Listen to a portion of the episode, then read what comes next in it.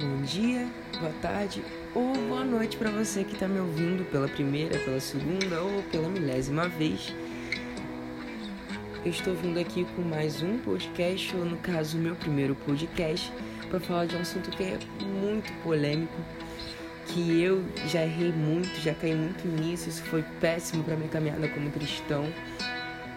E é sobre o cristão no meio político. É, gente, eu sempre fui muito politizada. Eu sempre procurei saber muito sobre política, eu discutia muito sobre política, eu procurava saber a procedência de tudo e eu sempre estava todo bem embasado com dados, com fatos. Só que confessando para vocês, isso não foi bom para mim nem para as pessoas que me ouviam.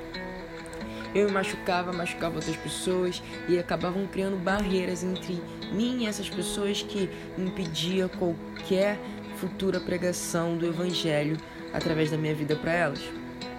E o primeiro fundamento que eu quero estabelecer aqui é não faça nada que possa ofender a pessoa, que possa causar um obstáculo na propagação do evangelho.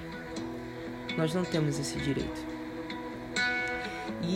É assim que começa e termina a minha história com política.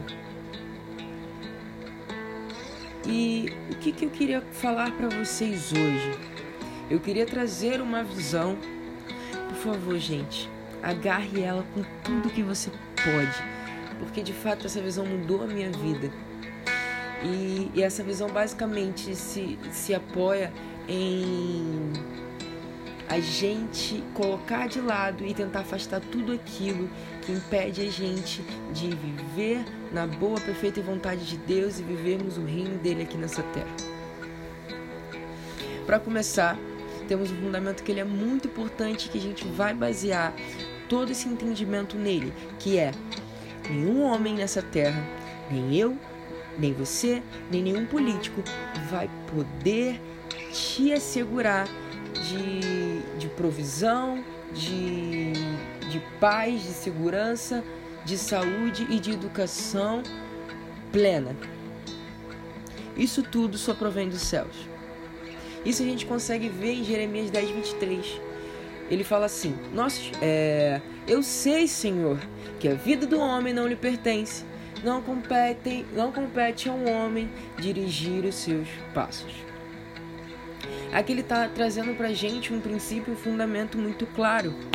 Ele está falando assim: Deus, eu sei, eu sei, eu sei, eu sei que não é o homem, eu sei que não é a, a, a, política A, a política B, eu sei que não é aquela pessoa que está ali que vai dirigir a minha vida, a não ser o Senhor. Jesus ele mostra que, muito claro que em outra passagem em que não é o governo desse mundo que o interessa. não, não, não. Em João 6,14 fala assim: Depois de ver o sinal milagroso que Jesus tinha realizado, o povo começou a dizer: Sem dúvida, esse é o profeta que deveria vir ao mundo. Sabendo Jesus que pretendiam proclamá-lo rei à força, retirou-se novamente sozinho para o monte. Aqui Jesus mostra duas coisas que.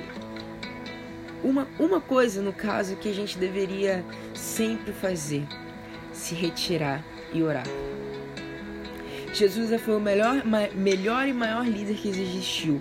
Amoroso, sábio, fiel, leal ele seria o melhor governante que aquela nação poderia ter. Mas ele simplesmente chegou e falou assim: ei, ei, ei, ei, não é minha hora, não é aqui. Não é isso, não é o natural, não é a sua visão de governo que vai te salvar, mas é do meu Pai que estás no céu. Jesus fala em João 18,36: Meu reino não faz parte desse mundo. Jesus era o futuro rei do governo celestial de Deus. Se ele tivesse envolvido na política, teria comprometido sua lealdade ao governo de seu pai. Então, será que Jesus ensinou que seus seguidores não têm nenhuma obrigação com o governo da terra? Pelo contrário, ele ensinou a ter equilíbrio correto entre suas responsabilidades com Deus e suas obrigações com o governo. Ué, onde que ele ensinou isso? Ele ensinou isso quando ele fala é, em Lucas 20. Ele fala assim: a César as coisas de César, mas a Deus as coisas de Deus. Isso quer dizer que os seus seguidores têm obrigação com Deus e com César, ou seja, com os governos. Os governos mantêm certa medida de ordem. Eles exigem, com todo direito, que os seus cidadãos sejam honestos, paguem impostos, cumpram a lei. Isso foi o exemplo que Jesus deixou pra gente. Em Romanos 13 fala que nós devemos sujeitarmos às nossas autoridades governamentais, pois não há autoridade que não venha de Deus. As autoridades que existem foram por ele estabelecidas. Agora a gente tem que trazer um entendimento aqui para essa palavra.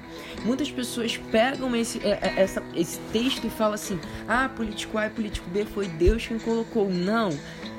Presta atenção, a autoridade, o cargo, a posição foi Deus quem estabeleceu. Aquela pessoa ali foi nós em que colocamos quando nós estamos cumprindo com o nosso dever como cidadão.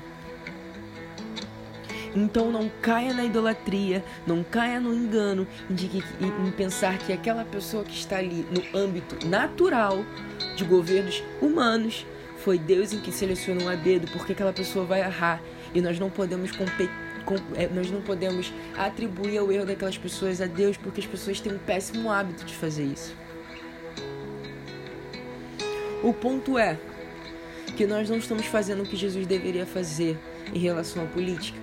Em 1 Timóteo 2, do 1 ao 2, fala assim: Antes de tudo, recomendo que se façam súplicas, orações, intercessões e ações de graças por todos os homens, pelos reis e por todos que exercem a autoridade, para que tenhamos uma vida tranquila e pacífica, com toda piedade e dignidade. Ele fala assim: Paulo está ensinando para Timóteo que, antes de tudo, nós devemos orar.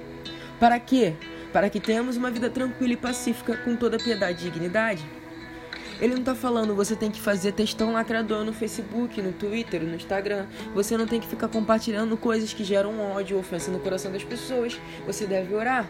A partir do momento em que você acha que você compartilhando qualquer tipo de informação que vai atacar político A ou político B de qualquer lado, você está falando que a oração não é tão boa assim. Você está falando que Jesus errou quando se retirou para orar. Reclamamos porque não vivemos bem. E não vivemos bem porque não oramos como deveríamos. E se não oramos como deveríamos, de fato não cremos no poder da oração. Agora, como nós devemos lidar nesse âmbito de política? Simples, é só ver como que Jesus lidou com os seus discípulos. Existiam dois discípulos que ideologicamente eles eram totalmente opostos, ao ponto de se desse tivesse oportunidade, um mataria o outro. Vamos falar de Simão Zelote. A designação Zelote, com referência a ele, não indica simplesmente o zelo religioso, mas a sua ligação com o grupo radical judeu. É, praticamente era um grupo de militância da época, de judeu radical. Eles eram contra a anexação de Judá como uma província diretamente submissa a Roma. Eles não aceitavam de jeito nenhum que, que, que é, Judá, que Israel fosse submetido ao governo romano. É, eles não aceitavam o pagamento de impostos a uma nação estrangeira e nenhum domínio de um imperador, um imperador pagão sobre eles. Eles acreditavam que o governo de Israel era uma teocracia, ou seja, é, ela só devia se submeter ao, é, a Deus e nenhum domínio romano. Por ter, por ter conseguido muita gente que apoiava essa causa, é, eles cresceram tantos que causaram muitas dificuldades aos romanos. Cara, foi muita dificuldade mesmo. Muitos deles faziam uso da força, incluindo assassinatos, pois acreditavam que ia justificar se eles conseguissem o, o, o, o resultado que eles estavam buscando. Agora, esse era o caso, esse era o grupo que Simão, um dos discípulos de Jesus, se incluía. Agora vamos ver um tal de Mateus, o publicano. Os publicanos eram coletores de impostos e taxas alfandegárias que trabalhavam para os contratadores romanos. Esses profissionais eram odiados pelos judeus que os consideravam traidores e corruptos. Uou! Os dois eram discípulos de Jesus. Jesus chamou eles. E cara, vocês veem, não tem nenhum relato de briga entre os dois durante o ministério de Jesus na terra. Jesus chamou os dois caras que sem ele se matariam e falou assim: Ei, queridos, eu tenho algo aqui maior para vocês. Esqueçam suas ideologias, esqueçam aquilo que vocês acham que é certo e que é errado, esqueçam o, o, o que o seu trabalho diz sobre você. Toma, eu tenho aqui para vocês uma nova visão. Eu tenho aqui a cultura dos céus. Eu tenho aqui o reino celestial. Está disponível. Desde que vocês deixem isso de lado e vivam aquilo que eu trouxe para vocês viverem. Que nada que nem nossa ideologia, nosso posicionamento político impeça a pregação do Evangelho. E Marcos 10, 13 fala assim: é necessário que antes, antes, antes de tudo, antes, o Evangelho seja pregado a todas as nações. Em 2 Coríntios 6, 3 fala assim: Não damos motivos de escândalo a ninguém, em circunstância alguma, para que o nosso ministério não caia em descrédito. Em 1 Coríntios 9, 12, Paulo está falando sobre o direito dele de viver do Evangelho. Paulo ele decidiu por escolha própria, abandonar o direito dele de, de ser sustentado pelo evangelho, pelas igrejas, para que não houvesse obstáculo algum para o evangelho. Ele fala em 1 Coríntios 9,12: Se outros têm direito de ser sustentado por vocês, não temos nós ainda mais? Mas nós nunca usamos desse direito. Pelo contrário, suportamos tudo para não colocar obstáculo algum ao evangelho de Cristo. Nós nos apoiamos ao nosso direito de, de, de liberdade de expressão, do nosso direito de, de expor aquilo que nós acreditamos ser certo ou errado, mesmo que isso coloque obstáculo pelo Evangelho de Cristo. Em Provérbios fala que o irmão ofendido ele é mais difícil de você penetrar do que uma cidade fortificada. E eu garanto a vocês que no dia em que você compartilhar qualquer posicionamento político seu, que seja de esquerda ou de direita, você vai ofender a pessoa que está inversamente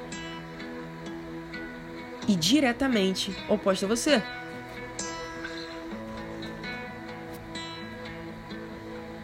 Então que o seu direito, que o, que a, o seu entendimento de alguma coisa não seja maior do que a propagação do evangelho. Que você não vai levantar qualquer outra bandeira que possa impedir o seu testemunho ou a sua pregação e que venha impedir o direito das, outras pessoas de receberem a palavra de salvação e a palavra do Evangelho. Então fica com isso. Esse foi o podcast de hoje. E não me odeiem. Se me odiar, ora, porque é isso que está faltando para nós hoje em dia.